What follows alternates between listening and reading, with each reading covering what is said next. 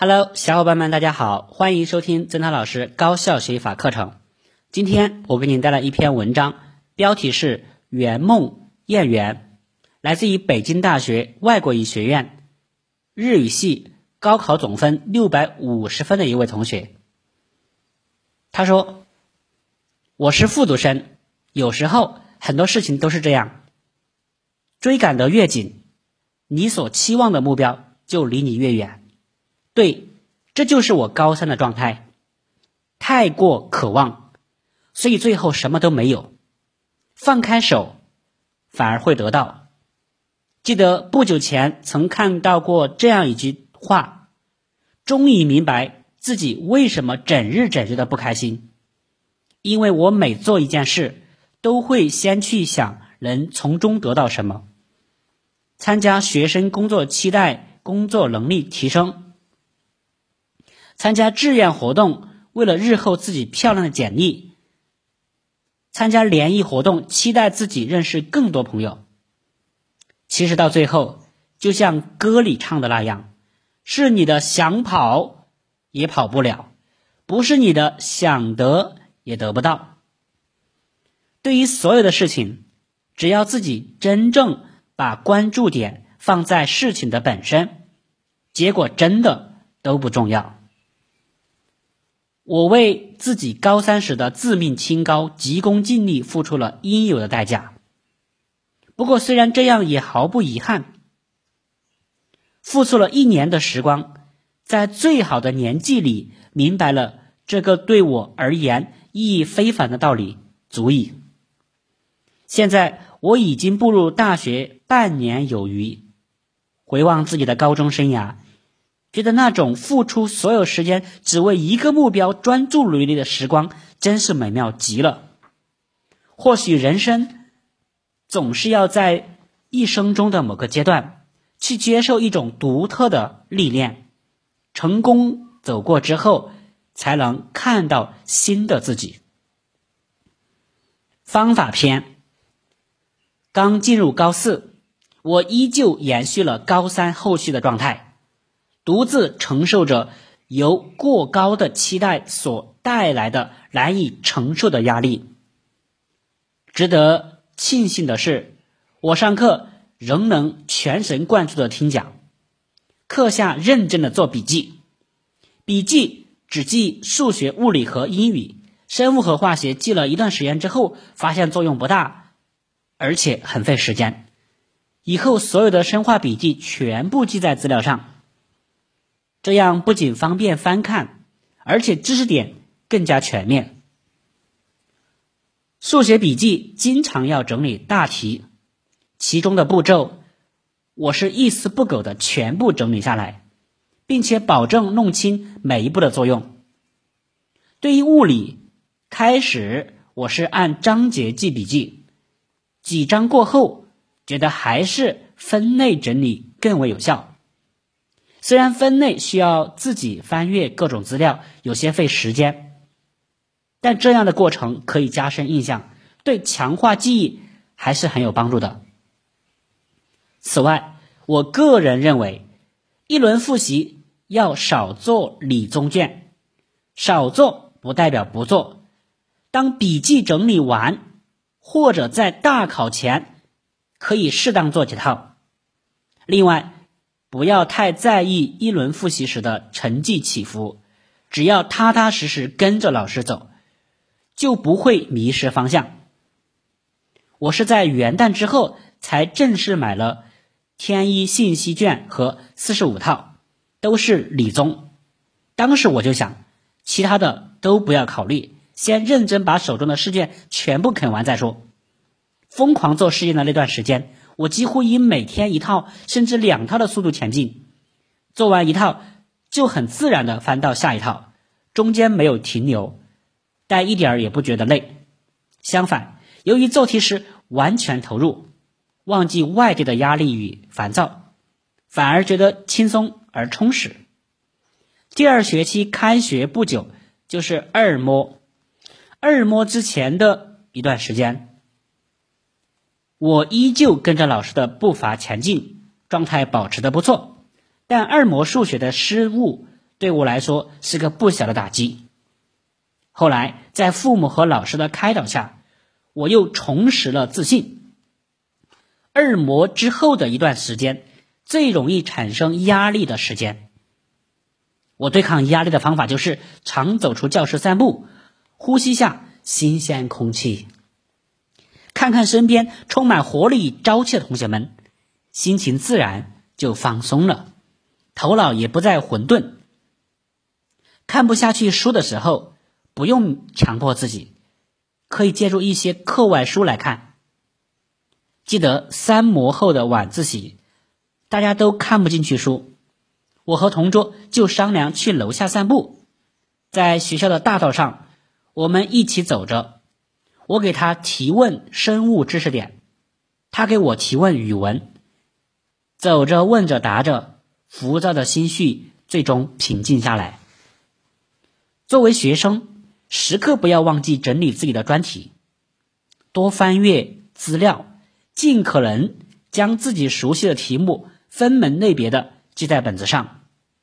所谓的做这些工作浪费时间，只能说明不认真。若认真对待手头的事，就一定会有收获。做过的有特色的题目，最好能记住。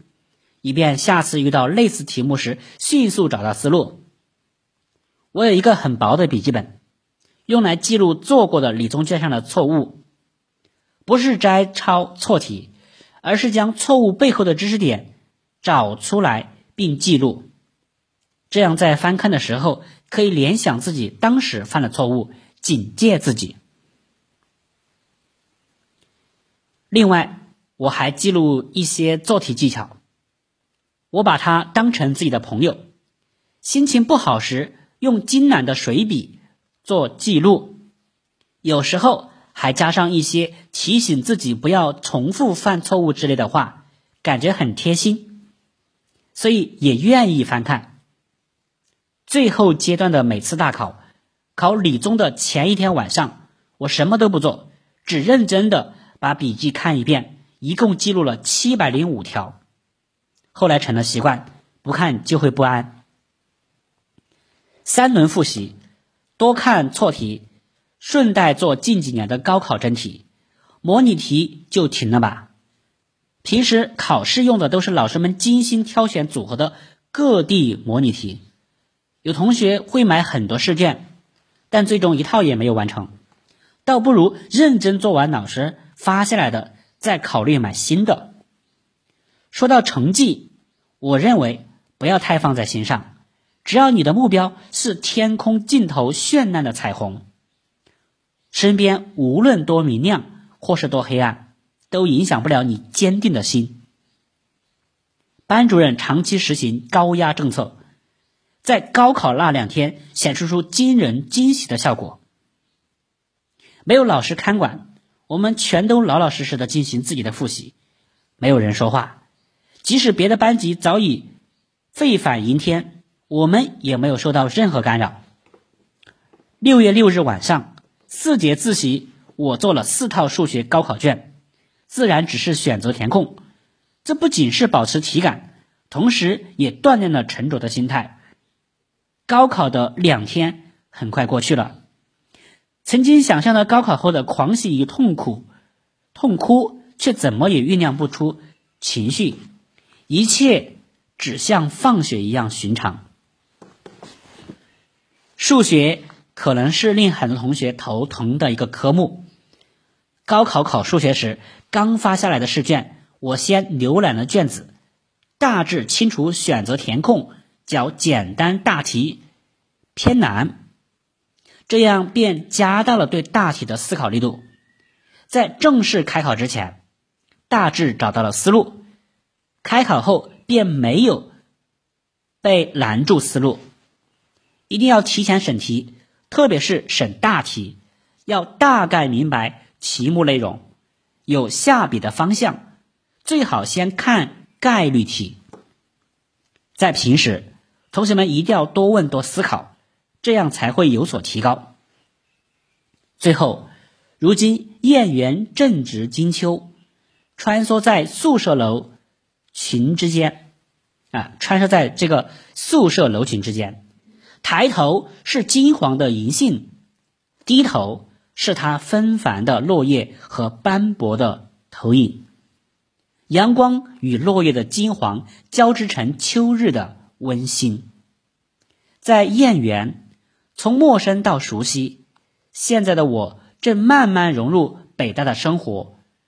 初入燕园的我们，冲入暮色时，微凉的空气中，夜游未名湖，目光穿过层层树荫，去寻找被温暖光晕包围的博雅塔。一起骑着自行车，冒着大雨。从百年讲堂直冲回宿舍，浑身湿透。在百年讲堂观看新生开学第一课，看到丽华老师以及现场版的千手观音，深受震撼，潸然泪下。体检时遇到北大退休的老教师，聊得很开心，而且发现。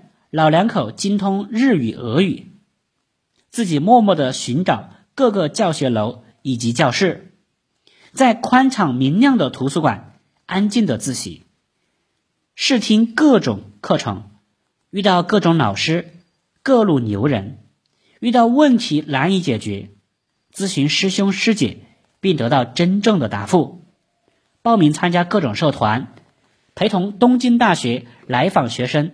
参观北京城，策划各种活动。这是一个没有什么不可能的地方，在这里没有什么是不可能实现的。好的想法和出众的能力一定会找到归属。如果你对自己目前的能力还没有太大的把握，可以选择韬光养晦，从各种活动中汲取营养。要坚定的相信。你若走好这每一步，必将成为曾经你所仰望的人。高中时备战高考的那段日子里，大家的目的十分单纯，都是为了要考上一个好大学。但是，当我们进入大学的那一刻，这个目的就需要一个飞速的转换。出国、保研还是工作，都是我们应该思考的问题。而不要认为考上大学就万事大吉了。你以为自己很了不起，专业绩点四点零满分，外加双学位。可是你会发现，早有人在大二时双学位就已经到手，而且准备修第三门与前两门毫无关系的专业。有人在名列前茅、毫无压力的同时，社团也混得风生水起。有人貌不。这个貌不惊人，做着某门科目的助教，但早已被学校的另一王牌专业保研。更有人提前修完了四年的学分，并且又额外修了两百多分。追求是一件永远不能止停止的事情，要勇于一直向前眺望，要勇于一直向前眺望。